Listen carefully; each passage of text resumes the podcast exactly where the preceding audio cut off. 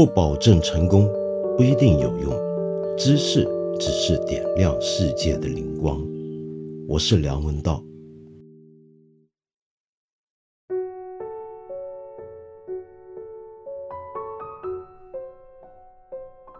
很多很多年前，我曾经在武汉的长江边上闲逛。不晓得是不是记忆作弄啊？我记得那时候江边还有一些看来有点野的芦苇草，在那个江边的草地上面随风吹拂着，很漂亮。而且那一天我去的时候呢，正好是一轮月光悬挂在大江之上。那个时候啊，武汉的天际线呢还是比较的低矮。但是整个城市的风物就跟我想象中的一模一样，啊！现在想起来真的是好想赶快再去一趟武汉。我在武汉还有不少的好朋友，好久没有见到他们了。不知道此刻大家是否都很安好？在七十多天之后解封的此刻，我猜他们一定是非常非常开心。我很希望能够再次跟他们在武汉相聚，吃到我喜欢吃的东西，当然得从早吃到晚。不过说起来啊，现在进出武汉呢，虽然说是解封了，其实也不是对人人而言都那么容易的。比如说，我举个例子，我今天早上就看到一个这样的一个情况，就是有一些人呢在武昌火车站进站，那么发现呢。就必须要有湖北的健康码的旅行码。最近这阵子大家都很熟什么叫健康码了。可是问题来了，有很多人呢，他是没有智能手机的。那没有智能手机，活在这个年代，那当然是非常困难。可是你要想一想，是什么样的人会没有智能手机呢？那他们怎么办？他们就只能够拿着社区开的健康证明，可是就不许上车了。我常常讲啊，无论在任何时候，尤其是在危难的时候、麻烦的时候，我们为什么有时候施行政策管理办法要周全细致，考虑的要周到，不要简单的一刀切呢？就是因为很多时候我们按照主流的一些想法，这时候最容易被忽略的就是这一些没有智能手机的人。你想想，他们是什么人？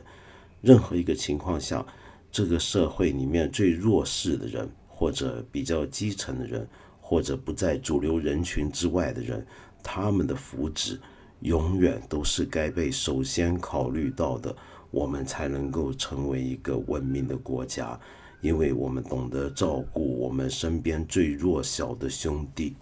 刚刚我说到很多年前我在武汉江边夜游的那个情景。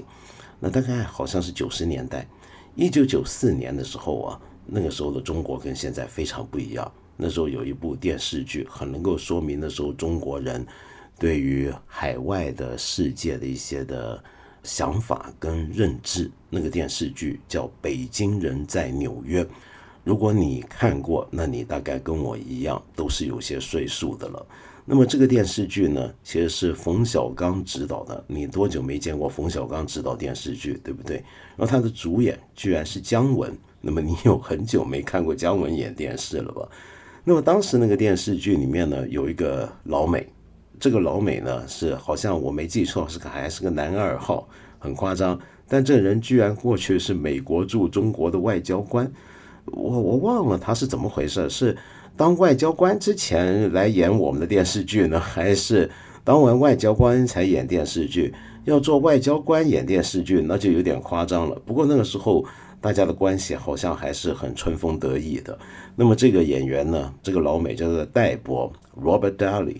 那么他现在在美国是在一个智库里面当领导，这个智库是基辛格中美研究所，他在做主任。我前阵子呢看到了他的一个采访，那这个采访里面呢有一句话我印象是比较深的。他讲什么呢？他说：“超级大国没有内外的分别。”这个话是要指出什么呢？就是说我们常常有时候说一个国家，我们国外有一个我们在国际场合的公共关系上的一个表现态度言行，但是国内呢？可能呢，就有一番不同的面目。一般人都觉得这是很正常，可是他说这句话，他说真正的超级大国没有内外的分别，国内的任何的事情都是你这个国家的国际公共关系的一部分。我觉得这话讲得很好。比如说，像美国是个超级大国，那么美国国内如果出了什么事情，有些什么言论，比如说针对我们中国人，那我们看了就会很愤怒，然后就会把这个事情上升到对美国这整个国家的总体判断之上。那么在这个意义下，一个超级大国内的国民或者重要的有话语权的国民啊，其实在某程度上也都要负担起一个。国民公共外交的一个任务了。他这个话不是讲给美国听的。戴博这个中国通，在中国能够上过电视台演电视剧，一口流利普通话的老美，他这话是要讲给我们中国人听的。其实是要提醒我们，我们今天在网上面有时候有很多的言语，可能要考虑到这个世界并不是只有我们才看得到，也不是只有我们才懂中文。今天这个世界上，随着中国国家地位的提升，懂中文的人多了去了。所以有时候我们会看到，我们国内的有一些言论，如果太过夸张、太过激进，牵涉到对外的情况、对其他国家的嘲笑或者指责，尤其是在现在这场新冠肺炎当中的时期，那么就会引起国外的一些的反弹。大概就是这个道理。我为什么忽然想到要讲这个事情呢？是因为啊，最近的情况正像我之前曾经讲过几回的，其实不是太好。我指的不好的东西，就是一个国际的环境。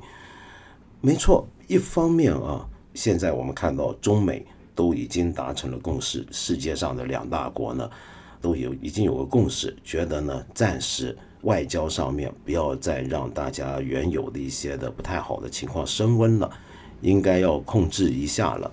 比如说。我国驻美大使崔天凯先生在四月六号的时候，在《纽约时报》上面发表了一篇文章，那么强调的就是一个同舟共济、定克时间的精神。那么里面特别指出，我们要保持清醒，明辨是非，对那些企图煽动种族主义和歧视仇外，把别的国家和别的种族当成替罪羊的愚蠢言行说不。我觉得崔大使讲的很有道理。可是这番话，我觉得不能够只是讲给美国人听，其实是对全世界，包括我们自己在内，也都要留意。在这个时刻，我们一言一行，可能都会是一个拍着翅膀的一个蝴蝶，会造起将来远方的一场风暴。我们大家都要在意这一点。我们当然有言论自由啊，只不过就是说，在使用这个言论自由的时候。可能大家要有更长远、更宏观的想法，但是更重要就是本于一些很根本的原则，一些很人性的基本原则，我觉得大致上就不会有问题了。我刚刚说到的今天这个国际情况不是太理想了，其中一点就是除了我们过去两三个礼拜常常看到的，有很多国家的媒体跟政要都在对中国方方面面有很多的批评跟质疑。那么这种声音呢，始终没有缓下去，甚至开始扩散到我们一般觉得不会反华西方国家，好像也开始有类似的声音了。举个简单的例子，比如说巴西的教育部长前几天呢就抨击说，中国呢试图在这场疫情当中呢有一个主宰世界啊，他用了这么一个词啊，domination。的有这样的一个意图在里面，那么当然受到我国外交方面的言辞的谴责跟要求他解释。国内我也看到也有人注意到这个消息，那么也很愤怒，要求巴西解释。按照我们过去的路子呢，一般我们可能就会说要杯葛一下他们什么。当然现在也没什么好杯葛，现在不用杯葛，大家也都封锁了。那么，但是问题是这个有点搞不完了。再举个例子啊，你看伊朗。你没想到伊朗是不是多少年来都是我们很铁杆的好兄弟，跟我们国家关系特别友好。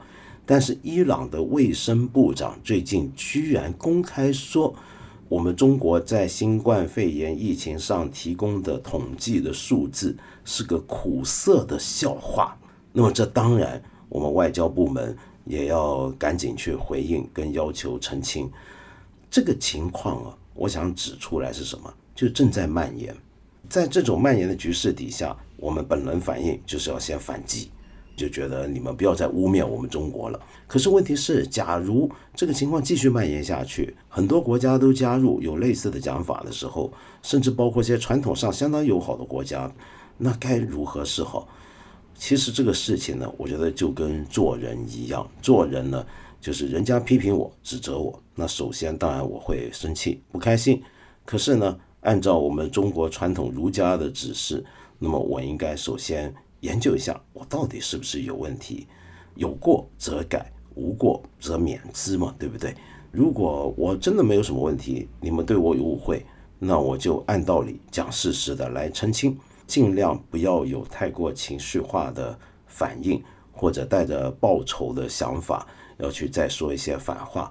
那那样子呢，这个局势就会越演越烈了。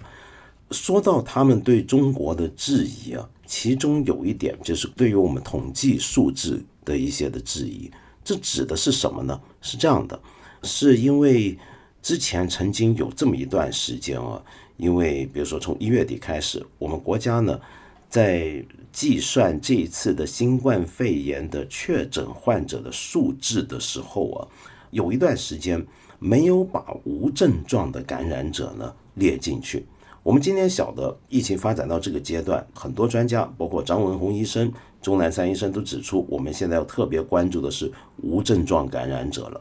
无症状感染者，你表面上看他没有发烧，没有呼吸道的疾病，然后不咳嗽、不吐痰，肚子也不疼，各种问题看来都没有，所以他连检测都没检测，他也不觉得自己有需要检测，我们也不会让他检测。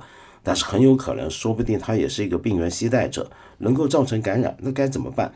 那么这种情况下，其实有一些无症状感染者也还是被检测出来了，被检测出来有阳性反应之后，那么这批人该怎么算呢？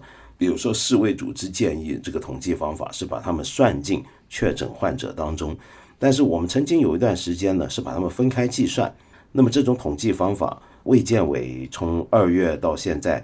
都已经讲过，这是一个合理的做法，而且呢，他们认为呢，无症状的感染者的统计数据呢就不需要再公布了，这就是引起争论的其中一个原因之一。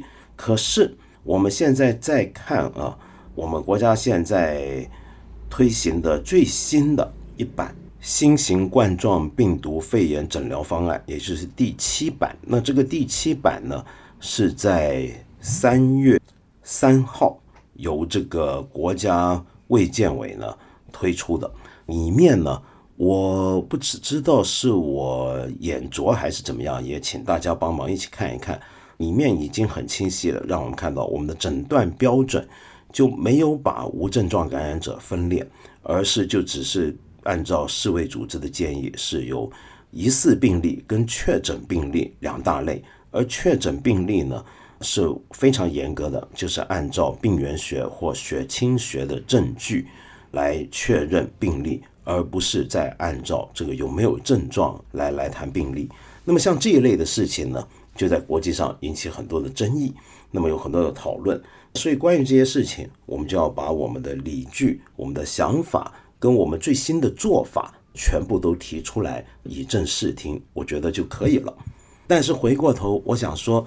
为什么我非常担心这样的一个趋势会如野火一样蔓延？这个趋势就是世界很多国家开始相互指责。有时候，比如说看到最近加拿大跟美国因为口罩是不是被截下来的问题，有很多的相互的指责。针对中国，是不是有很多的讨论？那么这些事情为什么值得关注呢？首先，我们要扯远一点。去谈一个另外一个很有趣的政治上的现象，最近在很多国家都在发生。什么现象呢？那就是我前阵子看到胡锡进先生也说了，说美国的这次的防疫，坦白讲做的真是很糟，这是有目共睹的。美国媒体自己天天也都在批评。然而，你有没有注意到他的总统特朗普这么一个在过去一两个月里面试图不断的淡化这场肺炎的影响？说到他就跟个小的流行性感冒似的，没有什么太了不起，没多严重的。然后一路这么讲的，这个特朗普到了现在，他的支持率啊，根据调查，他的民意支持率居然还上升了，这到底是怎么回事？好，我们再看英国现在已经进了加护病房的很惨的这个他的首相 Boris Johnson，他过去有上台之后一段时间，他的支持率都是下跌的，但是也是在这段期间它上升了。那英国干得很好吗？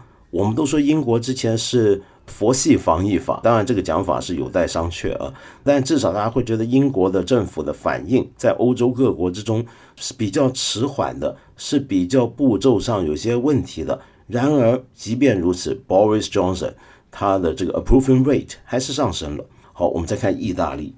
意大利我们知道向来呢这个政局都是比较麻烦的，从二次大战到现在，他换内阁的这个重组内阁的次数。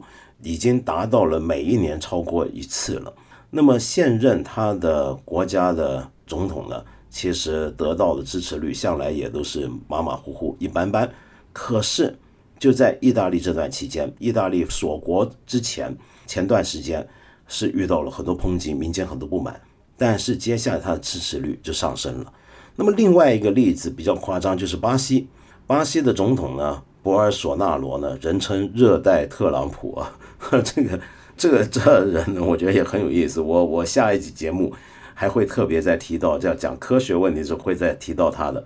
他也是一个很奇葩的一个人，在三月二十九号还在举行公开集会，他的卫生部长自己说要反对，说这个全国大家都不应该再搞这种公共集会，但是这个总统自己要搞集会，在巴西的首都巴西利卡搞了一场大型的政治集会，然后在这个集会上面，他居然还跟。他的国民说什么呢？说大家不要怕，人终须一死，讲这种话。好，那这人呢？他的确在巴西的支持率是下降。可是，在另一个调查在问到那该不该换总统的时候呢，巴西人却又觉得不该换，而且这个比例还相当高。因为你知道吗？前几天呢，出过这么一个江湖传闻、小道消息，多半是假新闻。我只能够在葡萄牙语跟西班牙语的报道跟新闻上看到这个消息，是说巴西现在这个总统其实已经被架空了，真正掌握实权的是对他已经再也不耐烦的军方。但这个讲法看来呢比较不可靠，只是一些小道消息而已。即便如此，这个博尔索纳罗他的支持率也还是很高。好，所以大家就讲了，这是什么情况？这是不是说明民主出了所谓的这种西方民主出了很大的问题呢？就你一个国家领袖在干的不怎么样，在这个政府在新冠疫情面前做的不是太好的时候，你居然支持率还上升了，这是不是说明你这个制度已经出现了根本的问题呢？关于民主体制啊，尤其是西方式的宪政民主，它到底是不是近年遇到了一个危机？这是最近几年学术界常常讨论的一个话题。我们今年很快会推出一档节目，里面呢也都会谈到这个问题，到时候大家记得收听。好，那么说回这个民主化的危机啊，的的确确，现在很多人认为，现在更加能够见证到一个西式民主的危机时刻了。这不只是因为比起某些体制，比如说中国在集中力量办大事情上面，在新冠疫情的处理上面，他们好像表现的不怎么样。另外一个问题是什么呢？就是我们还能够看到，就是有一些哲学家，像阿甘本，意大利的阿甘本所说的，很多政府在利用一个例外状态，这种紧急状态去扩张他的权利。一个大家比较清楚的例子，那就是美国。我们看到美国。怎么样把他们的航空母舰罗斯福号的舰长克罗泽 把他炒掉这件事情？那么这件事情当然也很有趣，有机会我们再说。那么你看这些事情都会看到，这个总统的权力，美国总统权力怎么会扩张到这么大？他跟他的人马能够完整的控制和驾驭整个原来我们觉得权力比较分散的一个国家机器，然后造成了对国家很多方面的伤害。但是这个人他又是人民选上去的，却对很多根本的体制和习惯造成破坏和影响，却很不符合常理，反甚至反科学的去做了一些事情，那该怎么办？这其实也是一种民主危机，就是说一个人民选择用投票的方法选出来的一个领袖，但这个领袖做的很多事情，比如说像博尔索纳罗那样子，告诉他的选民，人总得一死的，所以大家别怕。那这样子的情况下，你觉得对民主会造成什么影响呢？就人民的选择居然是个愚蠢的选择，是个错误的选择，是个不科学，会在关键时刻做出反常理的事情的一个选择的这样的一个领袖，那民主还有没有效用呢？民主还是不是个好东西呢？这就是个大问题了。所以这一次的新冠肺炎，它引发的相关的国际争论呢，其中一个走向是什么呢？那就是把这次新冠肺炎造成的政治反应看成是一种对不同的政治体制的一次考验，比如说对中国式的社会主义制度的政治考验怎么样？比如说对西方宪政民主政治制度，它几种不同类型表现的，它的考验又是怎么样？那么当然，这种宪政民主制度，比如说我们在韩国看到的例子，他们目前为止觉得大家都觉得做的还不错。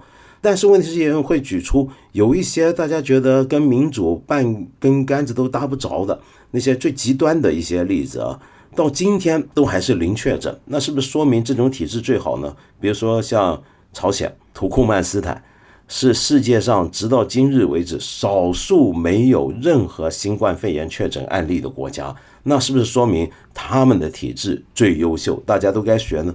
那么就会有很多这种争论。这种争论演变下去，可以变得非常的危险。这种争论如果是个学术探讨，如果是个严肃而理性的探讨，我们在这段期间大家如何互相学习、互相参考、取长补短，我觉得是很不错的。可是最怕的是什么？把这种争论引向一个意识形态斗争的方向，那就是跟过去的美苏冷战的时期一样了，那就已经完全具备了一个冷战的条件。过去几年大家都非常担心，现在就看到这个苗头了，就是因为意识形态元素已经进来了，大家都会认为这是一次不同的体制的对决，而且这个对决跟以前的那个冷战还不太一样啊，因为以前冷战时期，比如说我们中国虽然是不在美苏两大阵营之外，我们独立一派、第三派，可是呢，大家也都会觉得我们始终是个社会主义国家。那么，但是当时世界各国对于中国的一般的老百姓对于国民呢的看法呢，是会分开跟对政府的看法的。可是现在不一样了，现在呢，西方世界他们或者很多别的这些现在在批评我们国家，尤其是在体制上面来讨论这个问题的国家，在体制的意识形态上面来发生争论的国家，他们很多人会有一种想法，觉得说今天中国的这套体制，使得我们不能够再说。中国的政府采取的做法跟策略怎么样是一回事，中国人民是怎么样是另一回事，分不开的，这是二合一的。因为今天的中国人都非常支持中国的这套体制，那么至少从他们看到都是能够四处看到的这个民政，就比如说我们网上的表现，我们的在海外的一些活动表现，都看得出中国人很爱国，而且不只是爱国，而且还爱政府，爱这个体制。那于是他们就会觉得。现在这个对决就是一个总体对决，不只是一个体制对决，还包括拥护这套体制的这种人的对决。而这种人，他的思维、他的想法、他的文化，整套东西都跟他们不一样，成为了一个异己，成为一个敌手。那么这种情况，他会达到一个比当年的美苏冷战，我自己觉得可能还要严重的程度。不是没有这种可能的，我们千万要小心。第二点。我刚才说到的那些各国的领袖，他们在这场新冠肺炎的面前，他们的民意支持率都不断上升。有一些就是刚才我说的表现不怎么样，也有一些，比如说像德国的默克尔总理，那么他们德国做的确实不错。而默克尔的那种冷静的特质，在这个时刻也再次的能够获得他们国民的信任。那么他确实有道理，他的支持率上升。可是这里头有一个政治学的观念，我想向你介绍，那是什么呢？就是越是在这种国家面对危机的时刻，哪怕这个领导人其实搞得不怎么样，比如说像特朗普，他的支持率还是一定会上升的。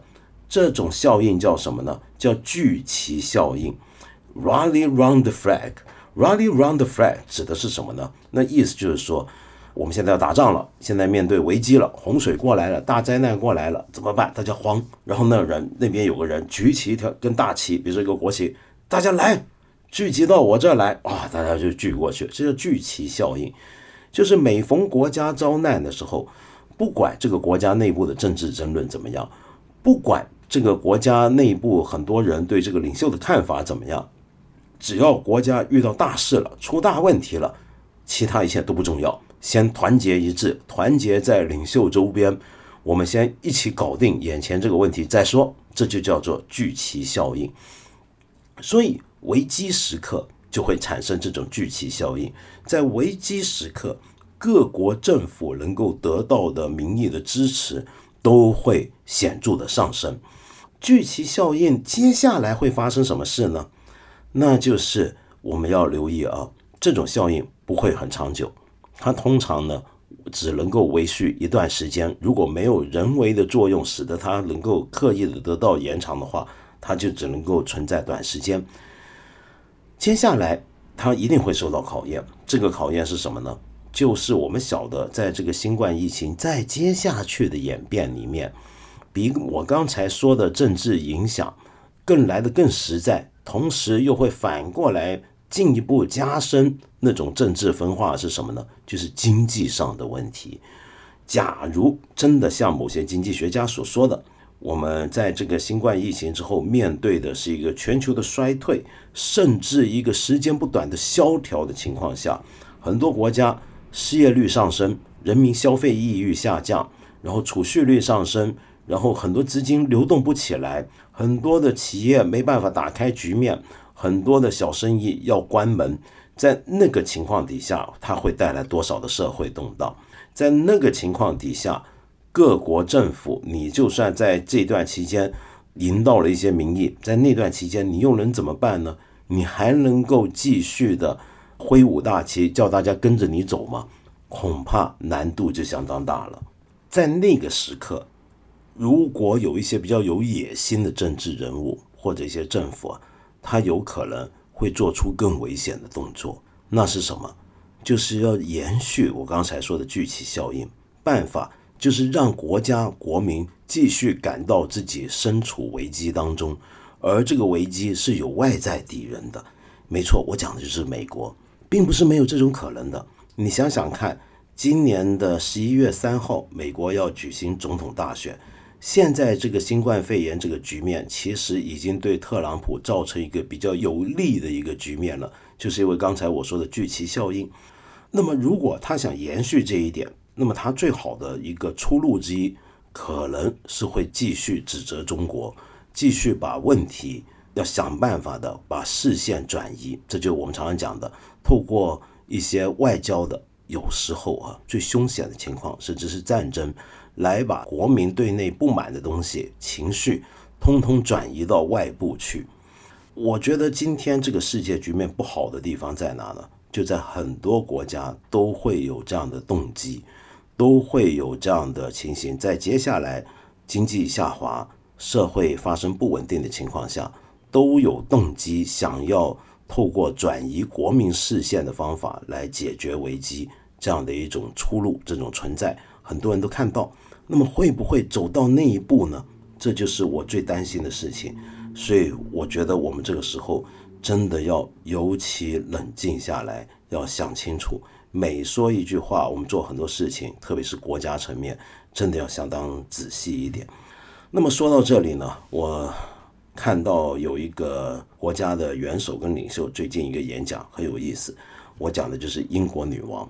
英国女王呢，作为英国以及英联邦国家的宪政制度上的元首，这个虚君啊。这种体制呢，我向来是我既然过去是个坚定的左派，我当然不会很满意。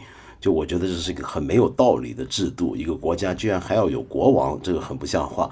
可是问题是呢，你能看到在英国女王这一次很罕见的几分钟的历史性的演讲里面，却收获了很多好评，其中包括一些英国以及其他国家一些很坚定的一向主张废除君王体制的这些共和派。也都是一片掌声，这是为什么呢？你仔细去再去看一看，跟听一听英女王这个演讲啊，我觉得写的是这个讲词写的真的是很好，是个很好的能够用来学英文的一个机会。I'm speaking to at what I know is an increasingly challenging time. A time of disruption in the life of our country.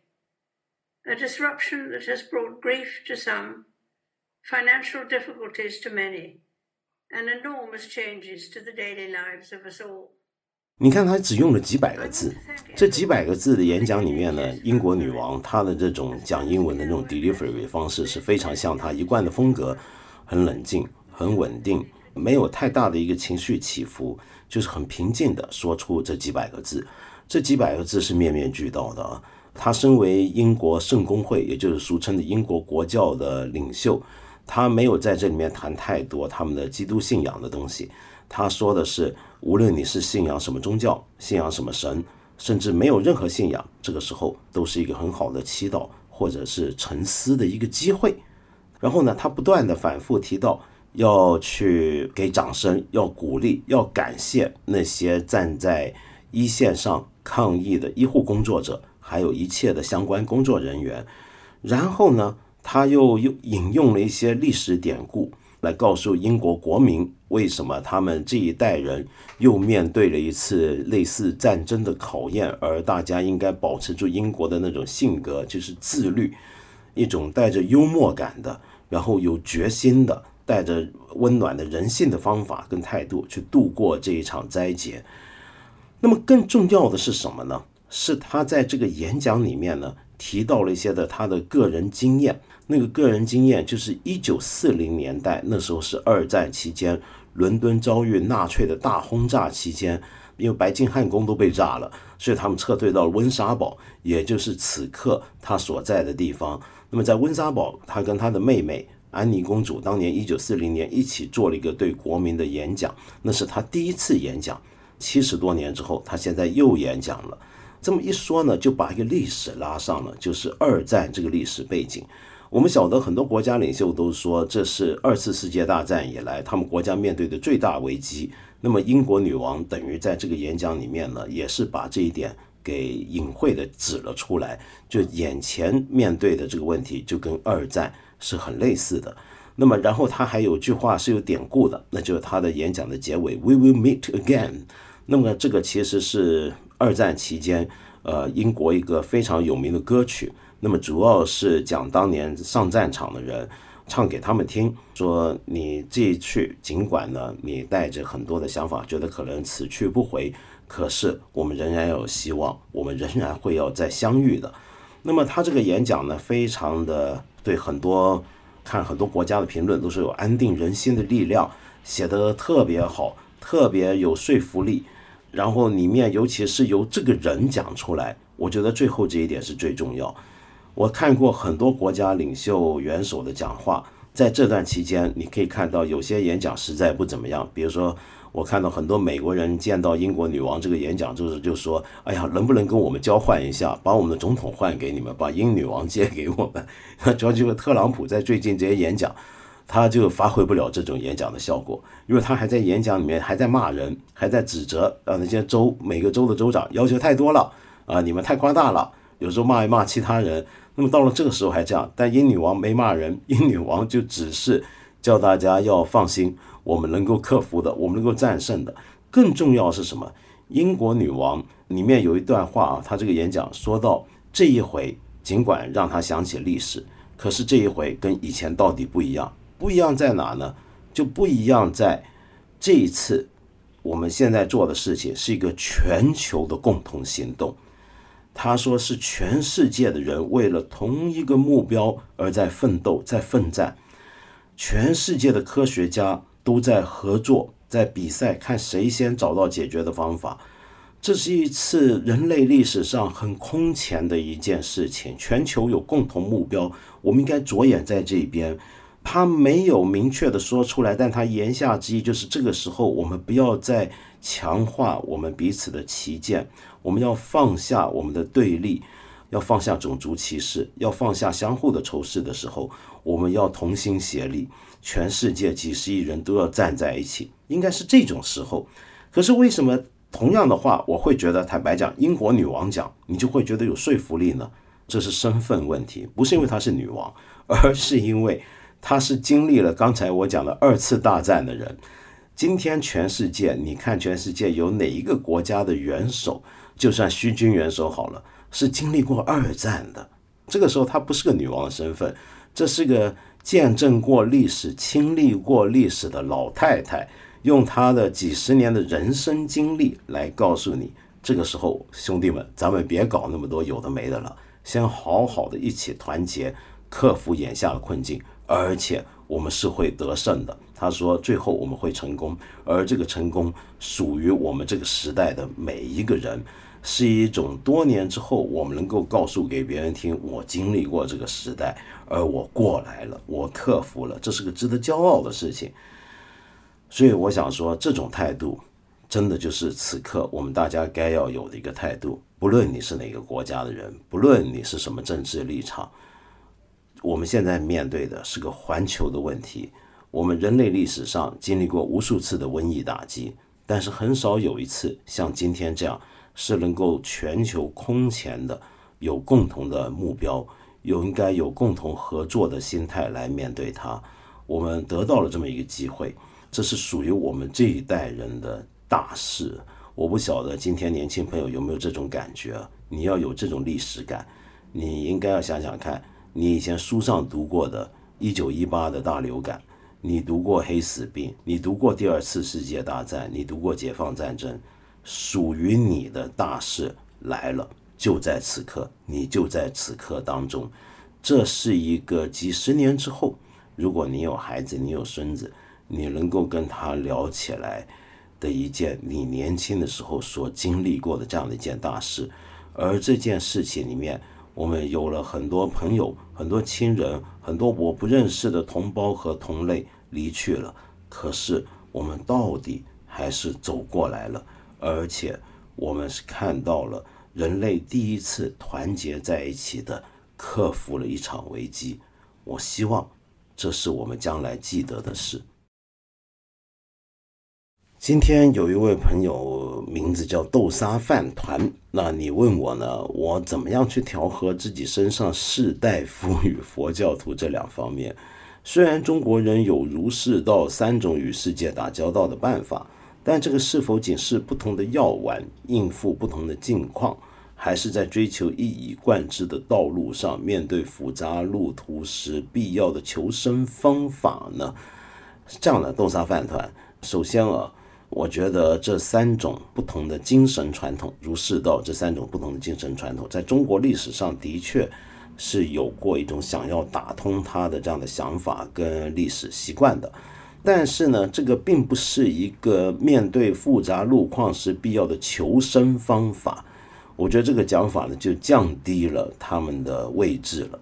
儒释道的学习跟领会，并不是为了求生，它超越求生，它是为了做人，这是一种做人的方法。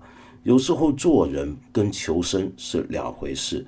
有一些人，他要贯彻他的做人之道，他的最后的选择是放弃生命，所以这并不是求生，这根本超越求生。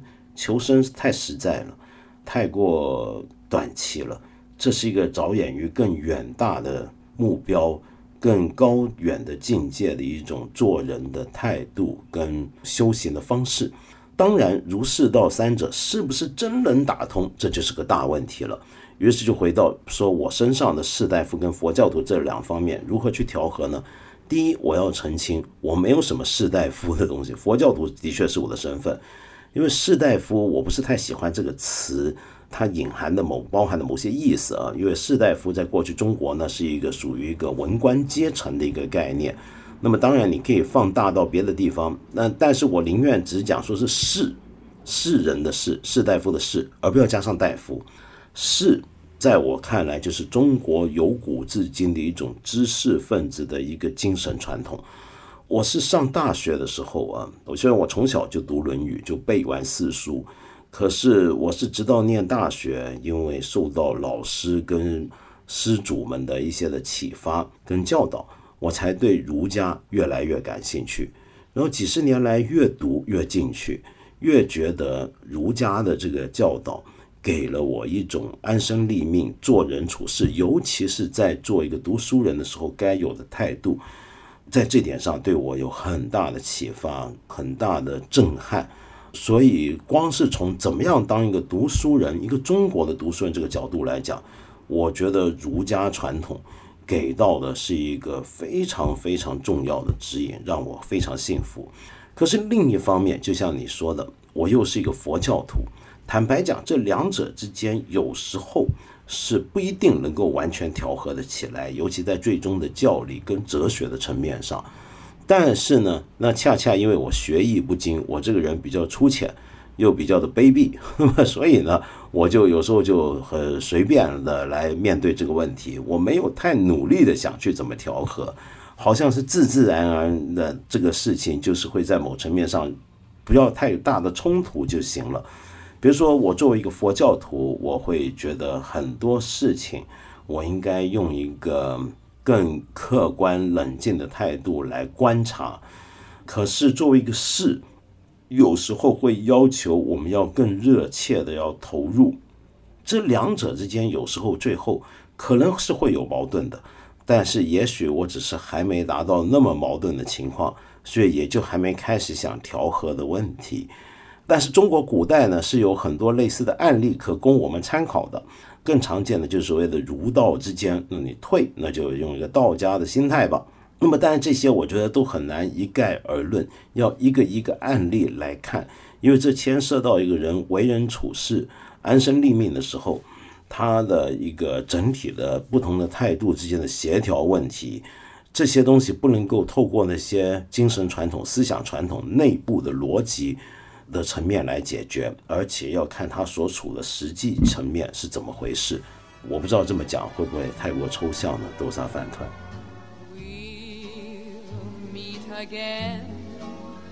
just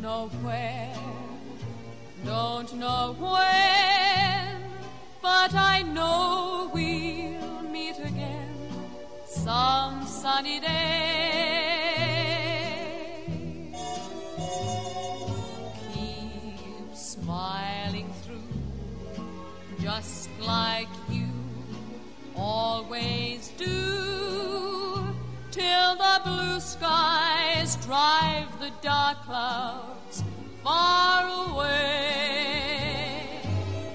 So, will you please say hello to the folks that I know? Tell them I won't be long. They'll be happy to know that as you saw me go,